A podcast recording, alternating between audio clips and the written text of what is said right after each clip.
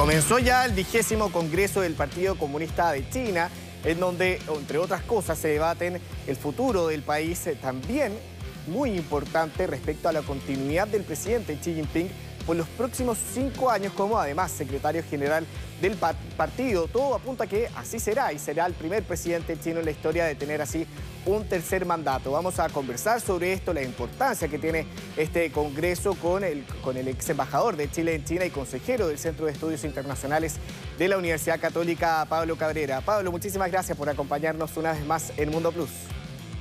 ¿Qué tal, Pablo? Gracias por la invitación.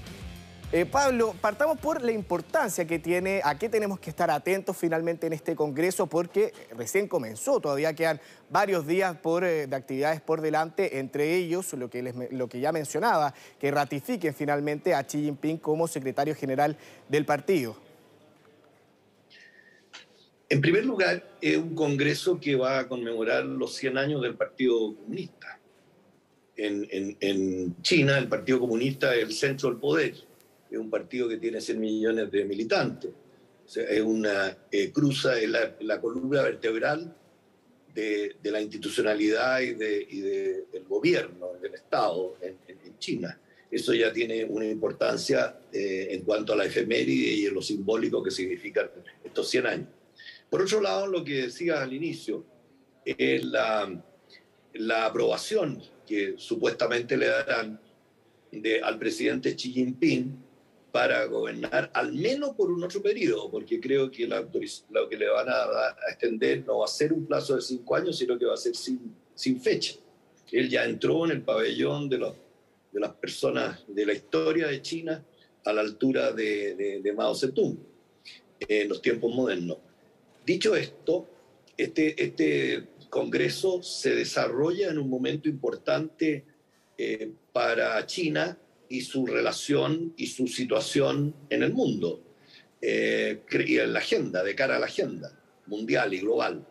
Eh, China en este minuto que está enfrentando una situación eh, económica, al igual que todos los otros países o la mayoría de todos los otros países, seria, está creciendo a, a, números o a porcentajes muy inferiores a lo que estaban acostumbrados. Esta fábrica del mundo está, ha sufrido un frenazo.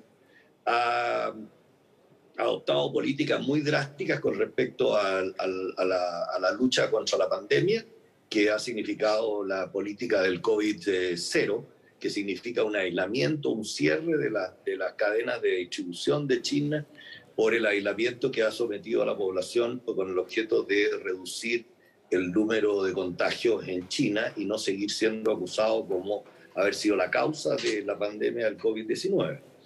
Por otro lado, eh, por otro lado, eh, tiene problemas estratégicos con Estados Unidos, importante, eh, no solo de cara a, Taiwán, sino que tiene, ha tenido unas disputas económicos comerciales importantes que fueron increyendo y que se transformaron en una disputa estratégica que ha tenido también secuelas en lo que se refiere a la relación de China con la Unión Europea y también con países del Asia-Pacífico, donde también eh, China tiene una posición eh, destacada, ¿no?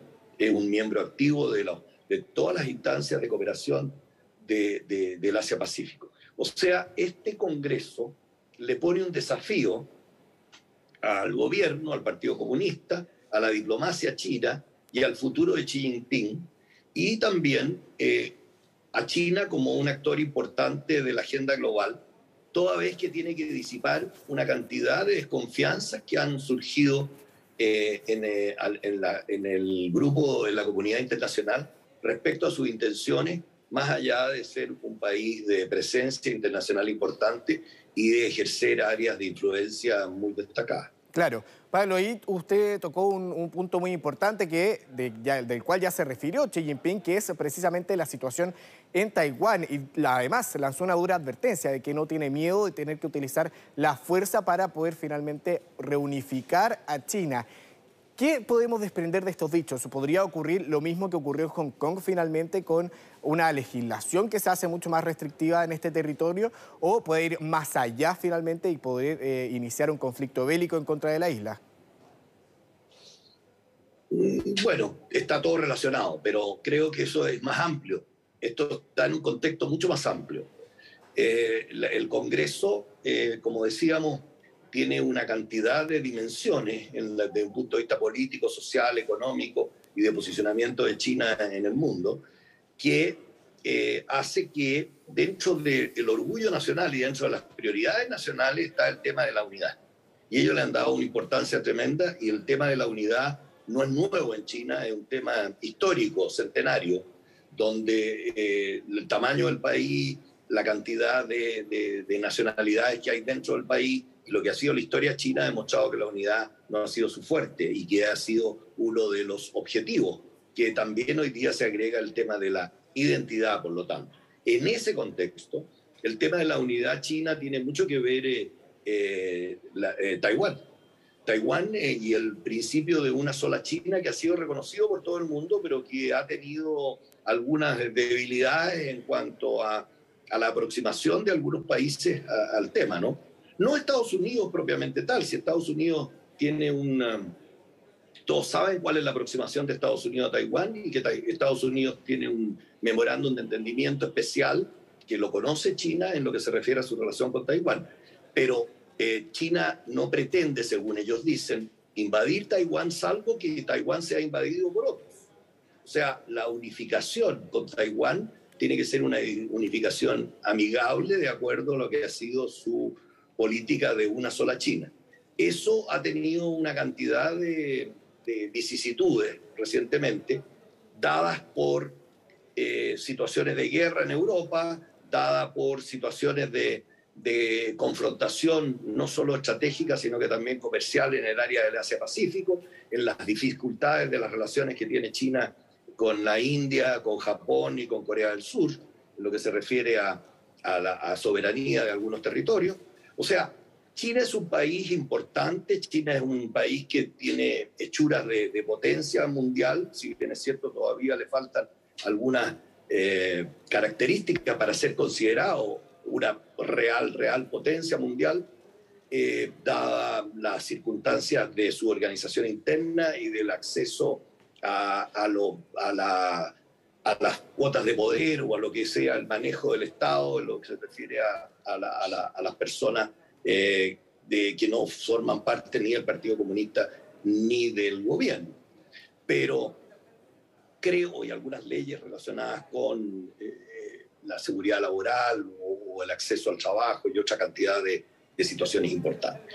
Tiene también debilidad en cuanto a, a, su, a su participación en Hong Kong, donde la opinión pública internacional ha sido, eh, alguna, ha sido crítica, y por el otro lado, en el lado de Xinjiang, donde han habido acusaciones sobre supuestas violaciones de derechos humanos. O sea, este Congreso tiene que mostrar fortaleza, unidad, orgullo nacional, para enfrentar estas situaciones y exponer a una China más amistosa de cara a disipar estas aprehensiones que existen de, eh, con respecto a su eh, situación. Por eso, este Congreso tiene una importancia más allá de la efeméride propiamente tal, porque China ha desarrollado una estrategia o una iniciativa global de desarrollo y una iniciativa global de seguridad, donde también incorpora el tema que preocupa a todas las naciones del mundo, donde es muy importante por ser un país que contamina más que otro, que es el tema del cambio climático. O sea, se suman eh, a, a los hechos puntuales de la China interna, que dicho sea, el mensaje de Xi Jinping ha sido dirigido principalmente al interno, más que al exterior, y por primera vez eh, prioritario en materia focalizado en la seguridad y no en la economía. Claro. Por eso el Taiwán tiene mucha importancia, no solo simbólica, sino que real en lo que se refiere a la aplicación de política y a la inspiración de su política exterior y de su diplomacia. Claro, Pablo, ahí usted mencionaba un punto importante respecto a lo que, estado, lo que sucedió con el discurso de Xi Jinping, que era eh, poder engrandecer las políticas que ha estado implementando. Una de ellas es la política de cero COVID que usted mencionaba. Uno se pregunta finalmente por qué engrandecer una política así cuando ya en los últimos confinamientos que hemos estado viendo en China, que han afectado a varias ciudades, de hecho, al menos 70 ciudades han estado bajo confinamiento durante los últimos meses, por lo tanto, unos, ya en, muchas de ellas han habido explosión de manifestaciones. Gente se ha estado manifestando en contra de estos confinamientos, en contra finalmente de esta política. Él muy por el contrario, decide engrandecerla, mostrarla al mundo y además continuar con ella. Uno se pregunta por qué decía hacer eso. Bueno, eh, el tema es que el, César eh, tiene que serlo y no, no, solo serlo, sino que también parecerlo. Creo que si China pretende tener una participación importante y una influencia en la agenda global, tiene que tener conductas acordes con lo que está promoviendo.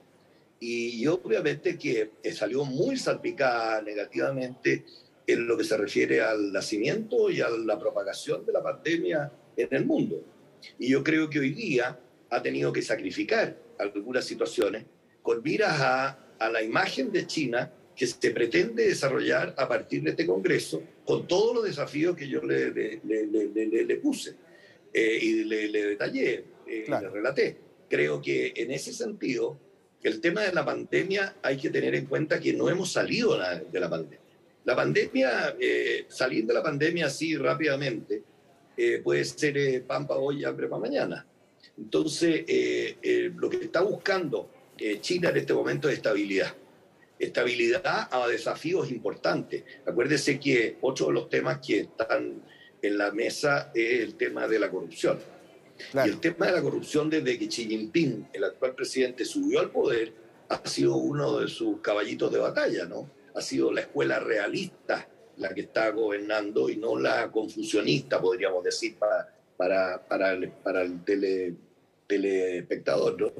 Eh, la teoría confusionista es buscar eh, el consentimiento, la línea del medio siempre, y la línea legalistas, que son escuelas tradicionales en la política, en la historia china, legalistas, podríamos decir de que el presidente Xi Jinping es que va a tener que usar todos los mecanismos que tiene con el objeto de eh, corregir, eh, entre comillas, fraternalmente, eh, todas las anomalías que trae el ejercicio del poder en un país de, tan grande y gobernado por un partido como el Partido Comunista, eh, que es la espina dorsal del gobierno. Claro. O sea, eh, no es que les esté satisfaciendo de, decir, eh, mire, nosotros estamos combatiendo la pandemia, sino que también queremos tener un país sano para poder tener un país de proyección internacional y un país que tenga influencia internacional tiene que tener una imagen eh, intachable. Y tiene muchas debilidades. Claro, Pablo Cabrera. creo que hay otros temas también ahí, más allá de esos, que son importantes y que va, a ser una noticia en desarrollo, Pablo. Creo que tenemos toda la semana para seguir conversando con China, pero eh, el desafío es grande porque han habido muchas aprensiones con respecto al papel y al rol que juega Chile, eh, China perdón, en la agenda internacional. Claro, nos quedaron ahí varios temas ahí pendientes que vamos a poder desarrollar ya hasta el momento en que se termine este congreso con ya todos los anuncios finales. Pablo Cabrera, muchísimas gracias por habernos acompañado esta tarde en Mundo Plus. Gracias, Pablo, encantado.